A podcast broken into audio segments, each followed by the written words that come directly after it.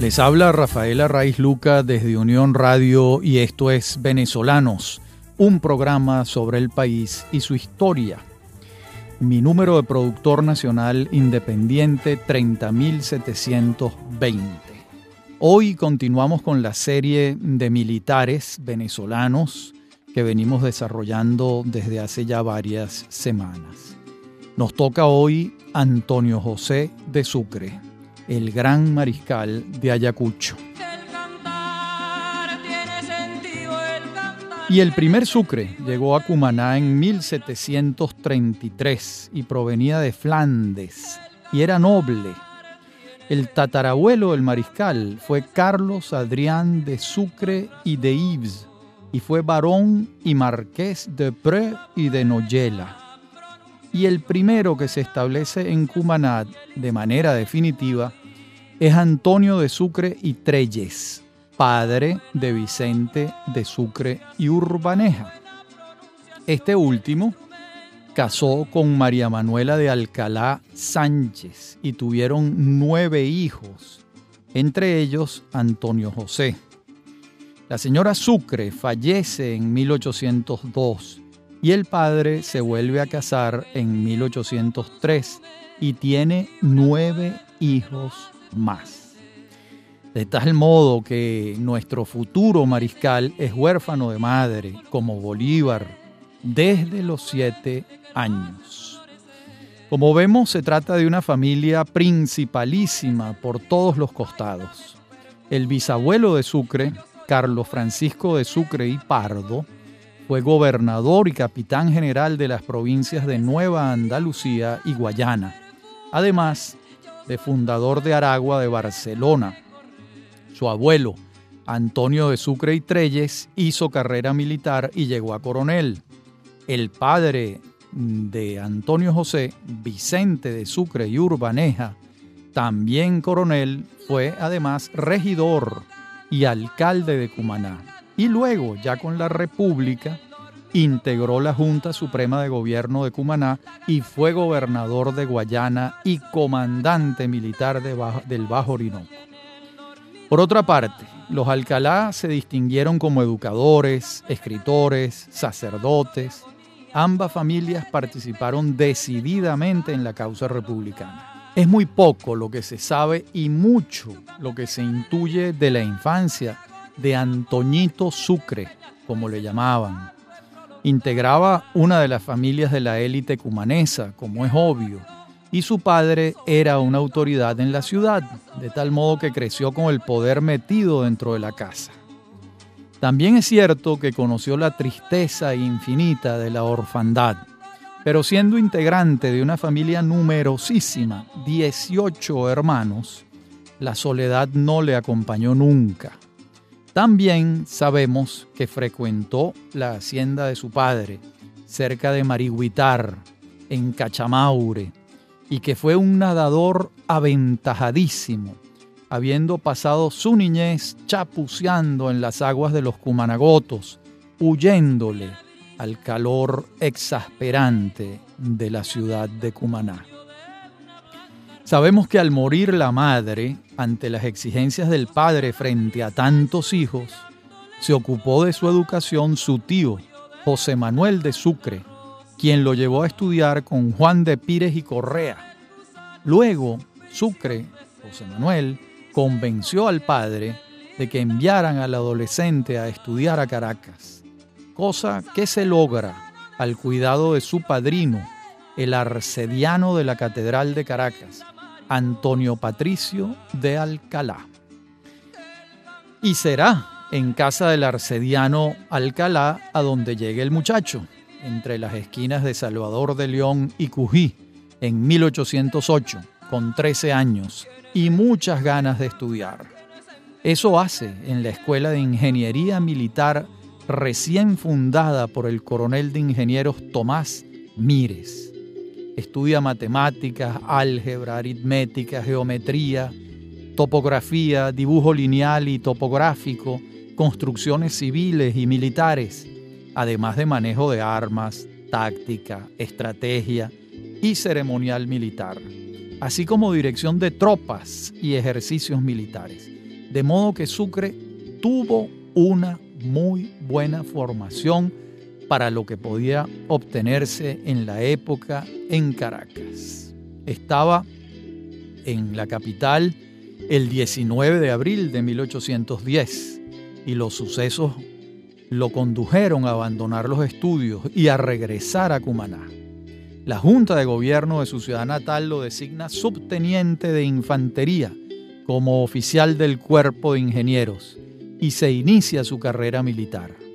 Allá sigue su entrenamiento, hasta que en 1811 es trasladado a Margarita con la designación de comandante de ingenieros y luego es ascendido a teniente. En 1812 es enviado a reforzar el ejército con que Miranda enfrenta a Domingo de Monteverde y tiene lugar su bautizo de fuego, la batalla de la Victoria, el 20 de junio de 1812. Luego es enviado a Barcelona al frente de la comandancia de artillería en una avanzada presidida por su padre.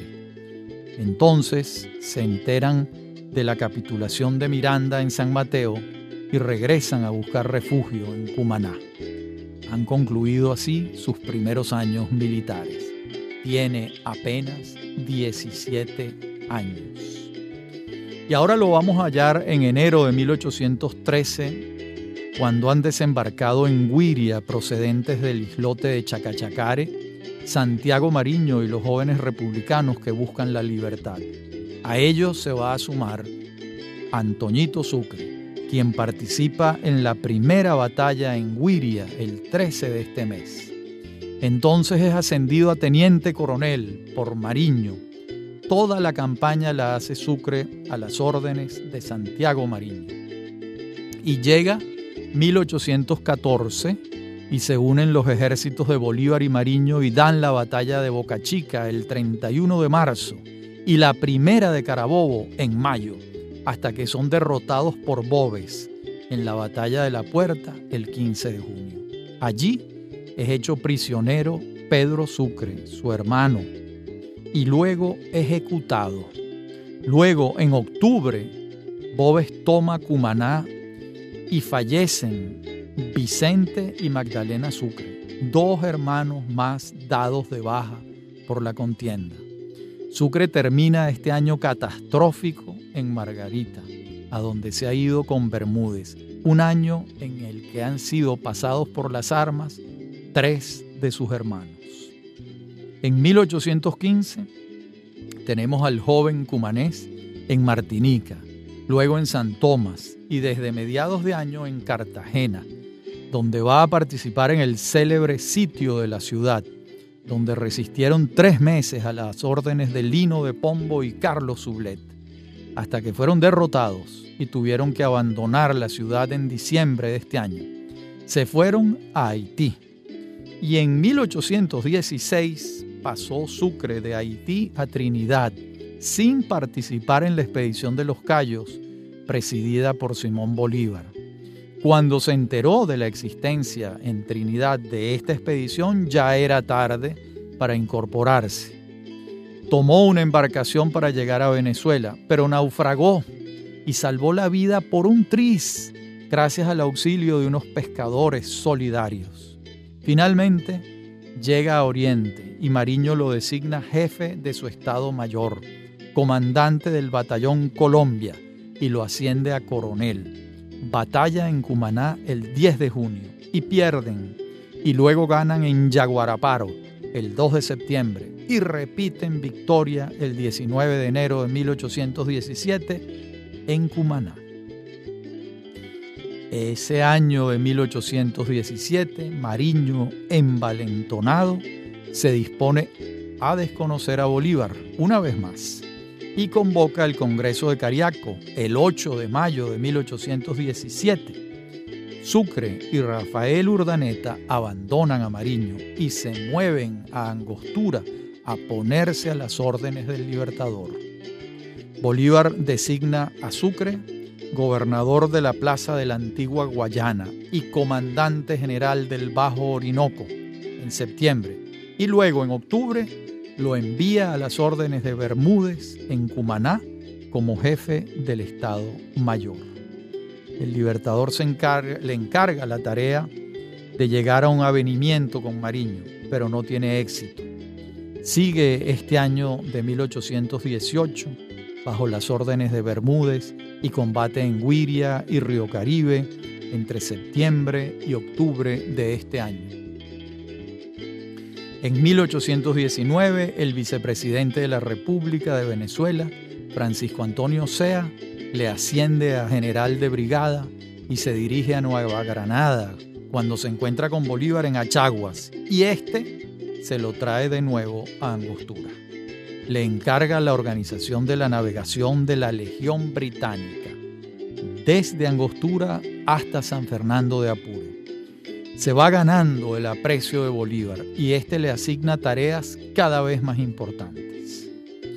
Y el 16 de febrero de 1820 sale Sucre hacia las Antillas a comprar armas y municiones por indicación de Bolívar. Regresa el 15 de abril con la misión cumplida. Y ante la enfermedad del general Pedro Briceño Méndez, el Libertador lo designa secretario de Guerra y Marina Accidental, ya que ya se revelaba la confianza que le tenía Bolívar a Sucre. Y al regresar de sus malestares, Briceño Méndez, el Libertador designa a Sucre en la comisión negociadora del Tratado de Armisticio con Pablo Morillo. En la próxima parte del programa veremos estos acontecimientos.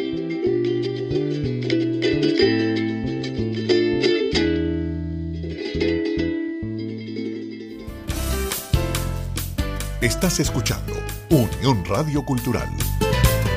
Este y otros programas de venezolanos los puedes oír en formato podcast a través de anchor.fm. Para alguna sugerencia sobre este espacio, pueden escribirnos al correo rafaelarraiz.com y en Twitter, arroba. Somos Unión Radio Cultural. Venezolanos un programa sobre el país y su historia. El 31 de enero de 1855 se juramenta José Tadeo Monagas en el Templo de San Francisco, en Caracas, como presidente de la República para ese periodo constitucional 1855-1859. Rafael Arraiz Luca nos narra la historia nacional en toda su extensión de una forma profunda y amena. Venezolanos. Sábados, 12 del mediodía. Domingos, 10 de la mañana. Somos Unión Radio Cultural.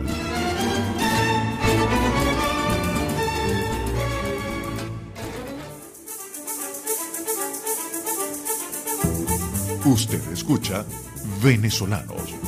Somos Unión Radio Cultural.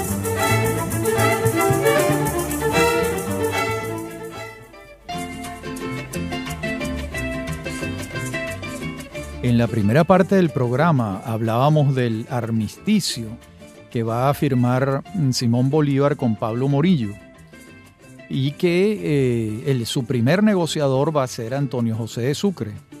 Y Bolívar, eh, en un texto que se titula Resumen sucinto de la vida del general Sucre, publicado sin la firma de Bolívar en 1825, eh, pero confirmada su autoría por carta del propio Bolívar a Sucre el 21 de febrero de ese mismo año.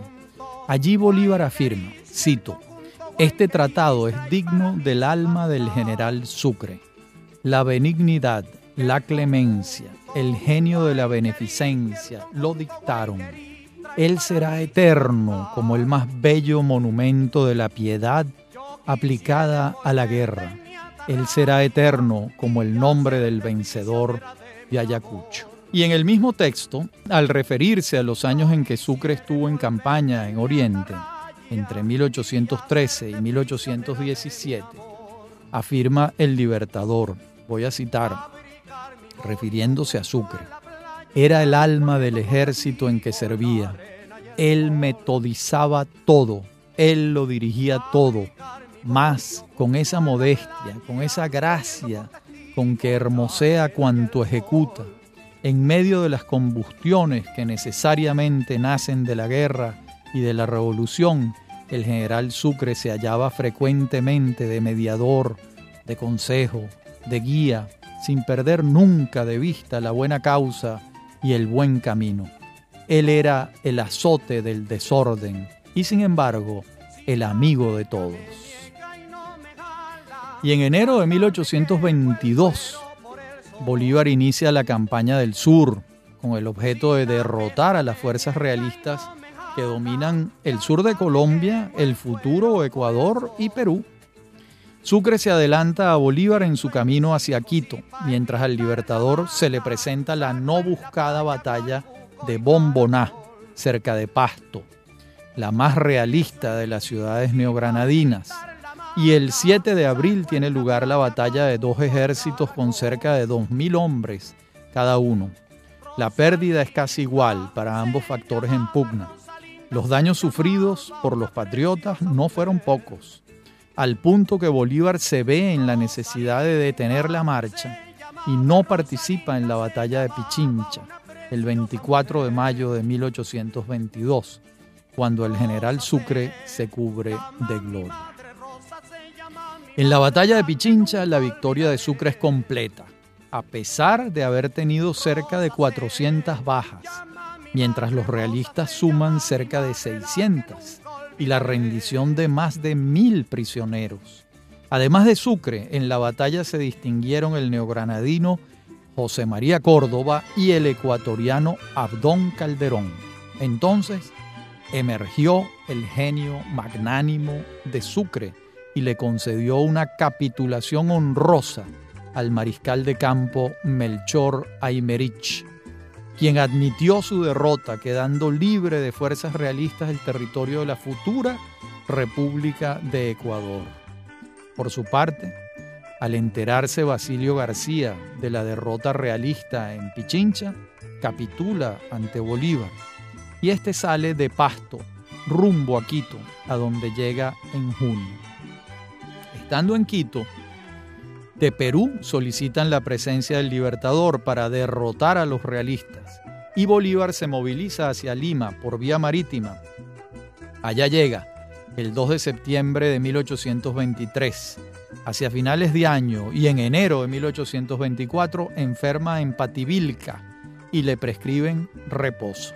En febrero, el Congreso de Perú lo designa dictador y pone en marcha la estrategia para la futura batalla de Junín, cerca de Jauja. Esta ocurre el 6 de agosto de 1824 y fue la última en la que Bolívar estuvo presente dirigiéndola. El saldo es favorable a los patriotas después de una hora de combate, cuando José de Canterac se retira hacia Huancayo a reunirse con el virrey José de la Serna e Hinojosa, a darle descanso a las tropas y a prepararse para otra confrontación. Bolívar, por su parte, se reúne con Sucre en Zanaica y le entrega el mando del ejército y se retira a Lima a preparar el Congreso Anfictiónico de Panamá. El virrey y Canterac al mando de un ejército de más de 9.000 hombres buscan el enfrentamiento con Antonio José de Sucre, que cuenta con cerca de 6.000 efectivos. Una gran diferencia. Los movimientos y preparaciones se prolongan desde agosto hasta diciembre y el 9 de diciembre de 1824 tuvo lugar la última batalla de importancia entre los patriotas y los realistas en América, la batalla de Ayacucho. El ejército patriota, comandado por Antonio José de Sucre, contaba como jefe de Estado Mayor a Agustín Gamarra, peruano, como jefe de la caballería a Guillermo Miller, un inglés. Al frente de las tres divisiones estaban José María Córdoba, neogranadino, José de la Mar, que había nacido en Cuenca, en Ecuador, pero se consideraba un peruano, y Jacinto Lara, el venezolano, Nótese que casual o no, las nacionalidades representaban el mismo crisol de toda la guerra de la independencia, incluso en sus gradaciones de importancia. Por su parte, los realistas estaban comandados por el virrey José de la Serna, el comandante de caballería Valentín Ferraz, el jefe del Estado Mayor José de Canterac y los jefes de divisiones Jerónimo Valdés, Juan Antonio Moret, Alejandro González Villalobos y José Carratalá, quienes enfrentaron la contienda. La batalla toma hora y media y el triunfo de los patriotas es contundente. Alrededor de 1.800 muertos, cerca de 2.000 prisioneros y más de 600 heridos realistas que condujeron a la capitulación requerida por Canterac, ya que el virrey sufrió siete heridas y quedó fuera de combate. El ejército de Sucre sufrió cerca de 400 muertos y alrededor de 700 heridos. En el mismo campo de batalla, Sucre otorga los ascensos a Córdoba y Lara, a Silva, Carvajal, Otero y Sandes, y él mismo es ascendido días después por Bolívar a Gran Mariscal de Ayacucho, el título más alto alcanzado después del de Libertador. Sobre esta tarea de Sucre en Ayacucho afirma Arturo Uslar Pietri. Cito, la capitulación de Ayacucho, que es una capitulación que concede todos los honores, lleva estampada la firma de Sucre. Esa es, en realidad, la que pudiéramos llamar el acta final y definitiva de la emancipación del mundo americano del dominio de los grandes imperios coloniales, que lo han sujetado durante más de tres siglos. Y esa gloria recaía primordialmente en un joven de 29 años, que era la edad que Sucre tenía en Ayacucho. Eso dice el maestro Uslar Pietri. Y después de la victoria de Ayacucho, Bolívar le ordena a Sucre seguir hacia el Alto Perú, una región aislada con características propias de tal significación que resultó lógico la creación de una república. Además, la jurisdicción de la zona la ejercían tanto Argentina como Perú, sin que se avisorara una solución negociada, y como añadido, era un reducto realista a vencer definitivamente. En medio de este contexto, al mariscal Sucre le pareció viable la conformación de una asamblea en Chuquisaca y ésta se reunió y optó por declararse independiente el 6 de agosto de 1825. El primer nombre que escogieron fue el de Bolívar, pero el diputado y presbítero Manuel Martín Cruz dijo que si de Rómulo Roma, de Bolívar Bolivia. A todos les pareció un argumento convincente, incluido al propio Bolívar, a la distancia por supuesto, y a partir de ese momento él se siente comprometido hondamente con aquella contribución definitiva a la eternidad de la gloria bolivariana. De hecho, fíjense, desaparecida Rhodesia, que se llamaba así por Cecil Rhodes, dividida en Zambia y en Zimbabue. Desaparecida Rhodesia, los dos únicos estados del mundo que llevan por denominación un apellido son Colombia y Bolivia. Y además que sepamos el único estado cuyo nombre alude a otro es Venezuela, que alude a Venecia, por supuesto. De tal modo que la República de Bolivia dio sus primeros pasos y la Asamblea Constituyente le encargó a Bolívar la redacción de la primera constitución. Allí el centralismo del libertador y su horror a la anarquía le llevaron de la mano a redactar una carta magna que establecía la presidencia vitalicia del designado como presidente y la posibilidad de que éste escogiera a su sucesor. Como era de esperarse, lógicamente, los neogranadinos formados en el pensamiento liberal se opusieron por la impronta monárquica de la propuesta, ya que era un contrasentido haber hecho la guerra a la monarquía española para venir a instaurar una propia. Esto ocurrió cuando Bolívar propone implantar la constitución de Bolivia en Colombia, cosa que no logra obviamente. No obstante, la oposición que fue hallando en el camino, Bolívar hizo aprobar su constitución en Bolivia y designó a Sucre presidente vitalicio, pero este caballero aceptó ejercerla por dos años. En la próxima parte del programa veremos por qué. Ya regresamos.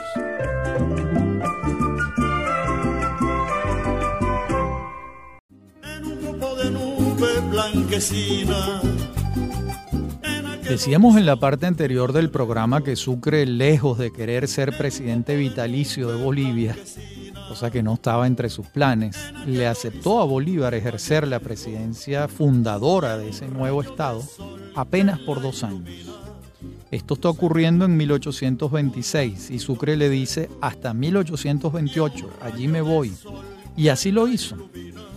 En esa época, por cierto, Bolívar le manda a Simón Rodríguez para que se ocupe de la educación en Bolivia. Y mm, las cartas de Sucre señalando que era imposible implantar los proyectos educativos de Rodríguez son de lo más interesante, ¿verdad? Por otra parte, la presidencia desde Chuquisaca, que a partir de entonces va a denominarse Sucre en su honor, estuvo signada por no pocos acontecimientos.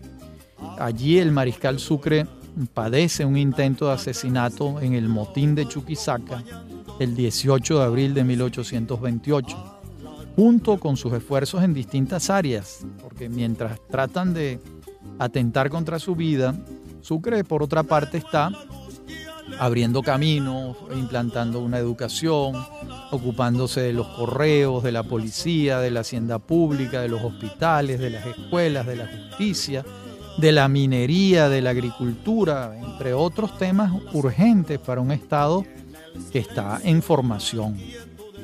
Además, en 1827 tiene que enfrentar el intento de peruanos y bolivianos por volver a la situación anterior a la creación de Bolivia.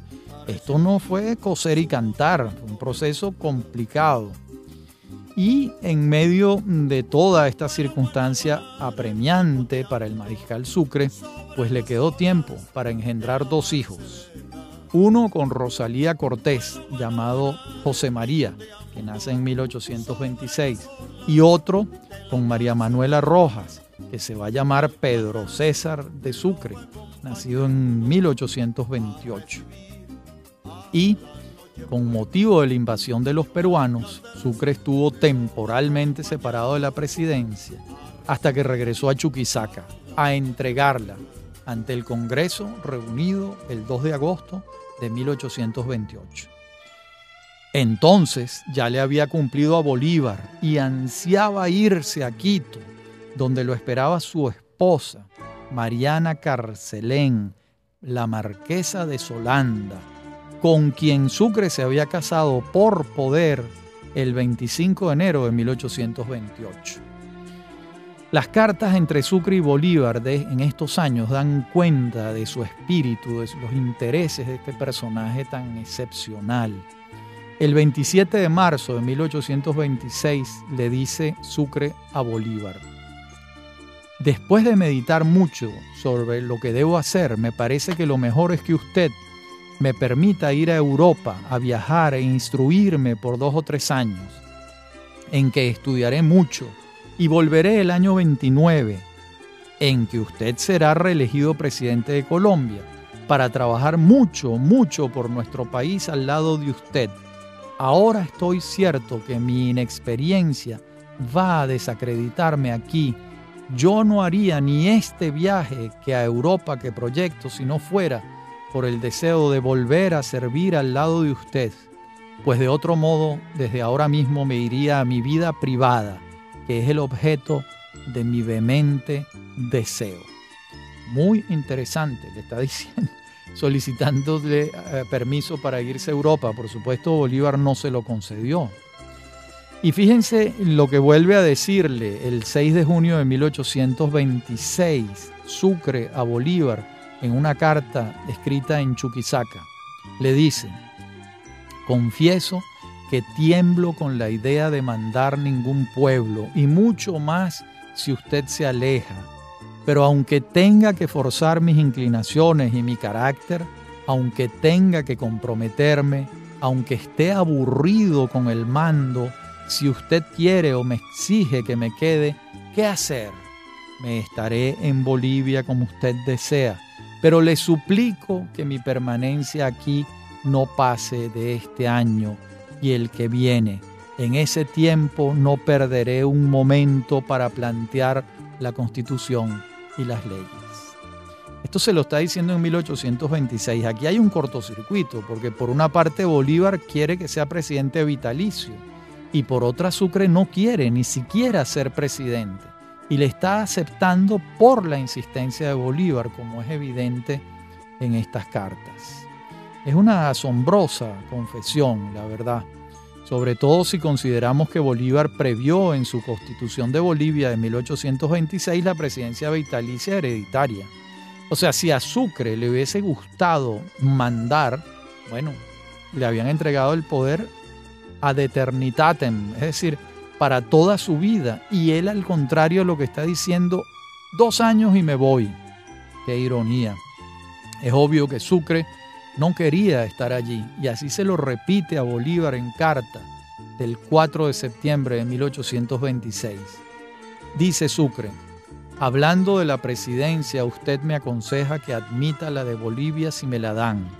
Y yo creo que desde que la acepte vitalicia, pierdo mucho de la opinión de que yo gozo y que esto redundaría contra el país en su arreglo.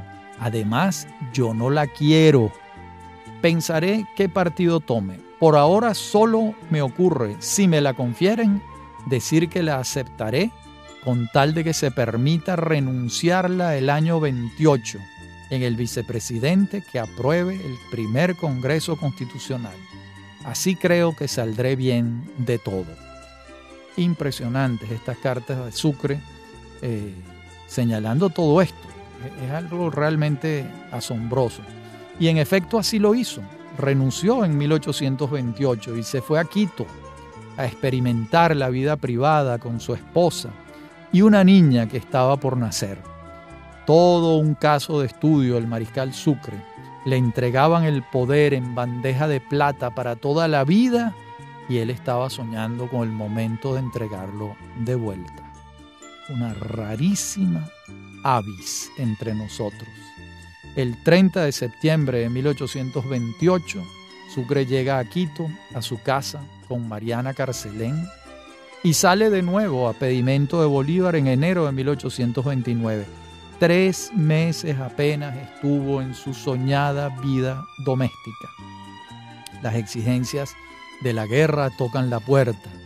Es necesario enfrentar a los antibolivarianos en el sur de Colombia. José María Obando se alza en Popayán y se le suma José Hilario López, y ambos estimularon a Delamar al frente de Perú para que le emprendiera en contra de Bolívar. Este, por su parte, se mueve de Bogotá hacia el sur a parlamentar con Obando y lo convence de que deponga las armas. Llegan a un acuerdo. Mientras tanto, el 27 de febrero de 1829, el mariscal Sucre y Juan José Flores derrotan a Lamar y Gamarra en el portete de Tarqui, cerca de Cuenca, hoy en día Ecuador. Los peruanos habían invadido a Colombia en oposición a Bolívar. Como vemos, se había abierto la caja de Pandora y los demonios oposicionistas al centralismo bolivariano andaban sueltos. De hecho, ya Gamarra había obligado a Sucre a renunciar a la presidencia de Bolivia en 1828, por más que Sucre no pensaba estar al frente de ella más allá de este año. La descomposición del mapa bolivariano se generalizaba. Antes de partir hacia el sur, el libertador presidente dispuso que las elecciones para un Congreso Constituyente se celebraran en julio de 1829 y la instalación en enero de 1830. Así, le ponía fecha de caducidad a su dictadura en Colombia, desdiciendo a los que creían que pretendía perpetuarse con poderes extraordinarios. Bolívar no perdía el sentido de la realidad y era evidente que su gobierno fuerte, lejos de poner orden y acabar con la anarquía que tanto temía, estaba haciendo aguas por todas partes. A la rebelión antibolivariana se va a sumar el general Córdoba. Y el Congreso Constituyente convocado por Bolívar se reúne a partir del 2 de enero de 1830 en Bogotá. El Libertador se presenta el 15 de enero seriamente resentido de salud. Así lo confirman diversos testimonios directos. Allí impone al mariscal Sucre como presidente del Congreso y al obispo de Santa Marta, José María Esteves, como vicepresidente. Curiosamente llamó Congreso admirable a la asamblea que tuvo muy poco de ello, sobre todo para él, que acudió en medio de la mayor amargura. Y así se reflejó en su discurso de renuncia de la presidencia y de abandono de la vida pública designa a Domingo Caicedo como presidente interino y se va. Concluye el discurso afirmando, con ciudadanos, me ruborizo al decirlo, la independencia es el único bien que hemos adquirido a costa de los demás. Vaya, vaya, vaya. Y el mariscal Sucre comprende que su trabajo al lado de Bolívar pasa por un cono de sombra y decide regresar a Quito con su esposa. Parte de Bogotá hacia Quito, sin tomar el camino de Buenaventura, como se lo habían recomendado muchas veces, que se fuera por el puerto de Buenaventura. Y se va por el camino terrestre, no por el Océano Pacífico con rumbo a Guayaquil, sino por el camino terrestre que forzosamente lo lleva por Popayán y Pasto, una zona históricamente antibolivariana y prorrealista, y fue asesinado de cuatro balazos muy cerca del bosque de Berruecos la mañana del 4 de junio de 1830, cuando iba por la espesura del bosque con una comitiva reducida menos de 10 acompañantes. En la última parte del programa vamos a ver quiénes fueron los asesinos del mariscal Sucre. Ya regresamos. Estás en sintonía de Unión Radio Cultural. Recuerda, todos los programas están colgados en la aplicación anchor.fm. Este programa venezolanos. Lo puedes volver a escuchar los sábados a las 10 de la noche y los domingos a las 10 de la mañana. Somos Unión Radio Cultural. Los fines de semana son propicios para la conversación con los más variados temas. Historia, compositores, cantantes, cine, series de televisión, personajes de la farándula, cinco minutos y un millón de recuerdos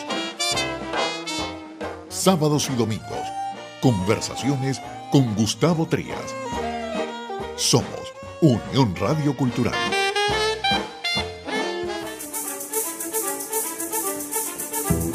Usted escucha Venezolanos. Somos Unión Radio Cultural.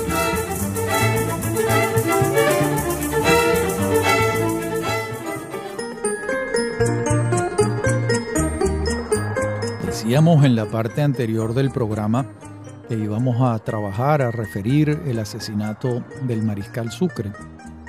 Y sobre los autores materiales no hay duda. Fueron Apolinar Morillo, José Erazo, Juan Gregorio Sarría, Juan Cusco, Andrés Rodríguez y Juan Gregorio Rodríguez. Una combinatoria de guerrilleros, mercenarios, y gente de mal vivir. Sobre los autores intelectuales, en 1839 se hizo preso a Erazo por otros motivos y entonces se interrogó a Morillo, quien confesó que actuaban por instrucciones del general José María Obando, que formaba parte del grupo de enemigos políticos del Libertador. Lamentablemente, también se cuenta con cartas que incriminan como sospechoso al general Juan José Flores, quien tenía un interés particular en que Sucre no regresara a Quito a disputarle su liderazgo.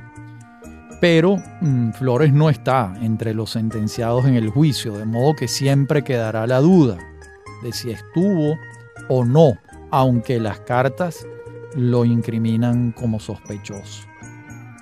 Además, todo indica que el general José Hilario López integró la conjura. En cualquier caso, es evidente que se trató de un asesinato de móviles políticos perpetrado por los enemigos de Bolívar que veían en Sucre a su legítimo sucesor. De esto no hay dudas. Sobre este hecho, por supuesto, han corrido ríos de tinta. Algunos buscan inclinar la balanza hacia Flores, otros hacia Obando. Y de acuerdo con lo investigado por nosotros, el contratista directo de los autores materiales fue Obando. Pareciera que Flores y López estaban de acuerdo, según se desprende de las cartas que los comprometen. Pero lo que está claro es que quien contrata a los autores materiales es Obando, de modo que allí no hay duda. Morillo fue Aníbal, fue ejecutado en la Plaza Mayor de Bogotá en 1842. Mientras los otros autores materiales e intelectuales corrieron con mejor suerte o murieron antes del juicio. La verdad es que si el bolivarianismo contaba con un sucesor de altos quilates, esa perspectiva quedó en un camino boscoso entre Colombia y Ecuador, con apenas 35 años de existencia, que era lo que tenía el mariscal Sucre. Fue la puntilla para los quebrantos de Bolívar. Entonces, en la costa, buscando un destino europeo, pero envejecido y batallando con una severa afección pulmonar. Así estaba Simón Bolívar en la costa colombiana, primero en Cartagena, después en, Barranquilla y finalmente en Santa Marta. El concepto que Bolívar tenía de Sucre, como es sabido, era altísimo. En una carta del 9 de febrero de 1825 a Santander, Bolívar afirmaba, Cuanto más considero al gobierno de usted, tanto más me confirmo en la idea de que usted es el héroe de la administración americana. La gloria de usted y la de Sucre son inmensas. Si yo conociese la envidia, los envidiaría. Yo soy el hombre de las dificultades, usted es el hombre de las leyes y Sucre el hombre de la guerra. Fin de la cita. Bolívar en 1825 en carta dirigida a Francisco de Paula Santander. Ciertamente, las victorias militares de Sucre fueron redondas y Bolívar tenía en alta estima su magnanimidad con los vencidos y su don de gentes, así como su notable modestia. En verdad, Sucre es un personaje excepcional en muchos sentidos. Sus virtudes destacaban particularmente por su civilidad. La precocidad de Sucre además es proverbial. Hemos recorrido 35 años de un hombre que muere cuando ni siquiera se acercaba a la madurez y ya tenía una hoja de servicios asombrosa. Ningún prócer, ningún otro prócer de su tiempo tuvo el respeto de Bolívar en las magnitudes en que lo tuvo Antonio José de Sucre y Alcalá. En una carta del 21 de febrero de 1825 se lo dice expresamente Bolívar a Sucre. Usted, créame general, nadie ama la gloria de usted tanto como yo. Jamás un jefe ha tributado más gloria a un subalterno bueno, esta es una confesión extraordinaria de Bolívar, la voy a repetir. Usted, créame general, nadie ama la gloria de usted tanto como yo. Jamás un jefe ha tributado más gloria a un subalterno. Bien, además de que la merecía, sin la menor duda, uno puede advertir una identidad de origen entre ambos.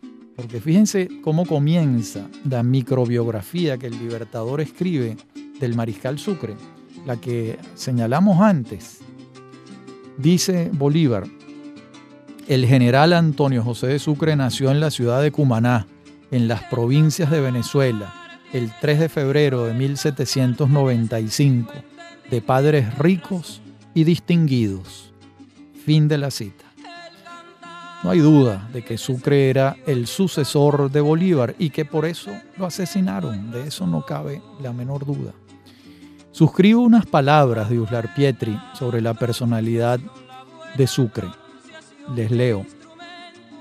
Junto a esto, tenía un valor sereno, una inteligencia sumamente lúcida, un desprendimiento en grado heroico, que más tarde pudo manifestarse en plenitud, y una formación de ingeniero y de técnico que le daba una superioridad sobre la mayor parte de sus conmilitones en la lucha de la independencia.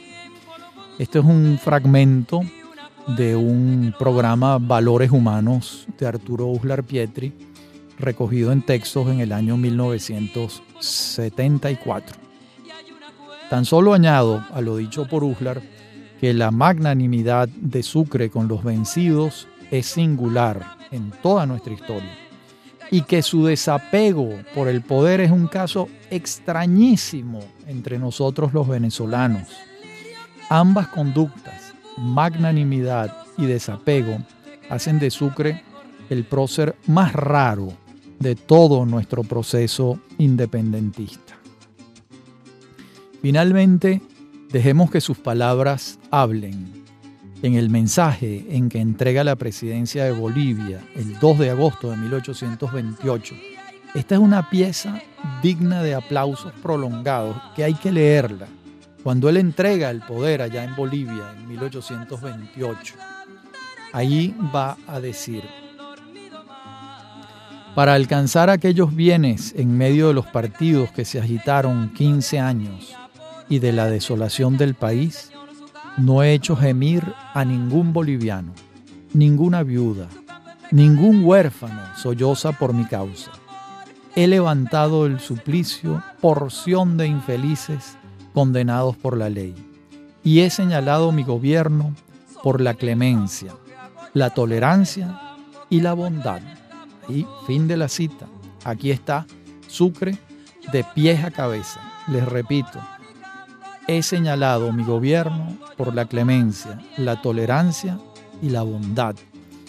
Caramba, este es un hombre al que apenas comenzando la vida los realistas le han matado a tres hermanos, a Pedro, a Vicente y a una de sus hermanas, a Pedro en campaña, a Vicente y a su hermana en Cumaná, cuando Bobes entró a la ciudad y pasó por el filo a medio mundo.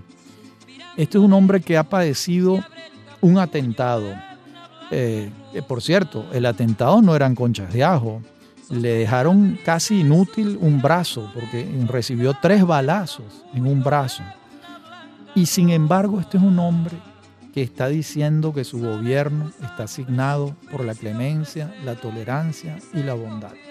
Yo creo que aquí estamos ante un caso sumamente atípico, extraño, de hondura personal, un hombre que no quiere el poder, que se lo dice a Bolívar de todas las maneras posibles que además era un estratega militar excepcional, en quien por supuesto Bolívar confiaba plenamente por sus realizaciones. De modo que este es el caso de Antonio José de Sucre, un prócer entrañable que uno no se cansa de estudiar y de admirar con asombro. Hasta aquí nuestro programa de hoy. Habló para ustedes Rafaela Raiz Luca y esto es Venezolanos, un programa sobre el país y su historia. Me acompañan en la producción Inmaculada Sebastiano y Fernando Camacho y en la dirección técnica Giancarlo Caraballo. A mí me consiguen en mi correo electrónico rafaelarraiz.hotmail.com y en Twitter arroba Rafael Arraiz. Hasta nuestro próximo encuentro.